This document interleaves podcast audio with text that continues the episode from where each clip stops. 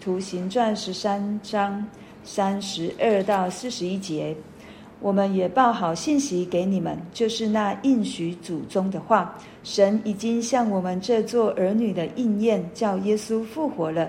正如诗篇第二篇上记着说：“你是我的儿子，我今日生你。”论到神叫他从死里复活，不再归于朽坏，就是这样说：我必将所应许大卫那圣洁可靠的恩典赐给你们。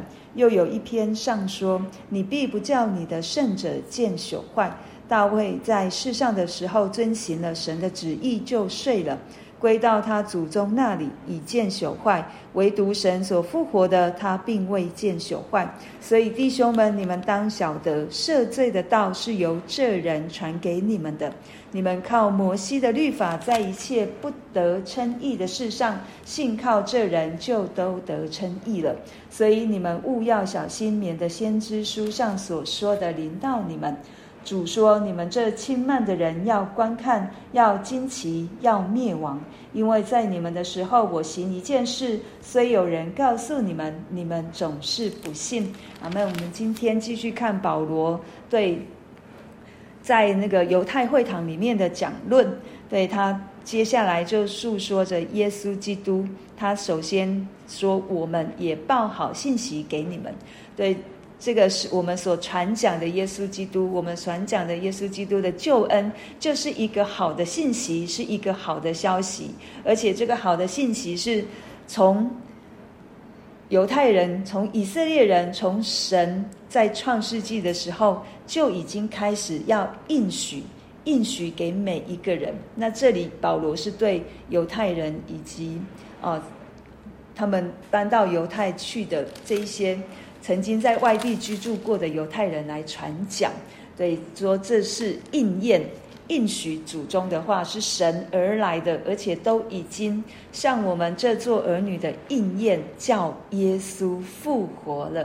所以神一再一再的在成就他自己的应许，在成就他自己的那个所向我们。施的约，他所让遵守着他自己的约定，然后从哪些地方可以知道呢？诗篇第二篇就有说了，还有十十六篇也有说。对，诗篇说神叫他从死里复活，不再归于朽坏。诗篇十六篇也说，不叫你的圣者见朽坏。所以保罗一再一再要说的就是，连同神应许给大卫。这一支派要有的后裔，连大卫都会死，他睡了、朽坏了、腐烂了。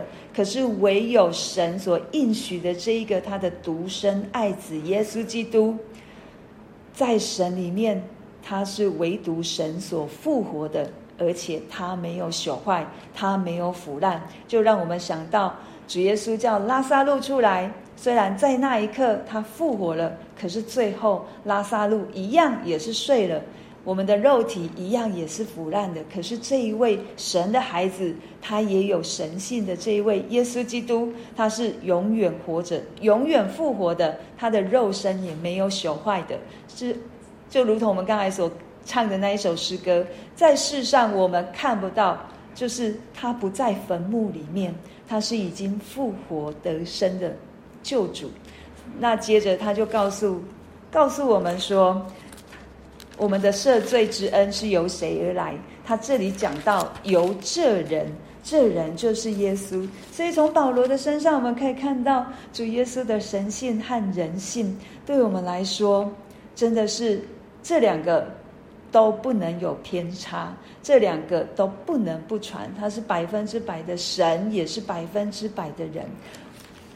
保罗也说，靠着摩西的律法没有办法使人称义，唯有靠着耶稣基督，在耶稣基督里面，我们这一些人都要称为义，因为我们的罪在耶稣基督基督里面都已经赦罪了。可是保罗也非常非常来提醒这些所听到的人，就说要务要小心。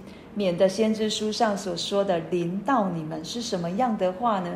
就是先知有神有透过先知来对犹太人说，很多主耶稣要应许要成就在耶稣身上的这一些事情，犹太人都不相信。包括在保罗的那个时代，宗教领袖仍旧不相信耶稣基督弥赛亚已经来，而且复活，而且要赦免每一个人的罪。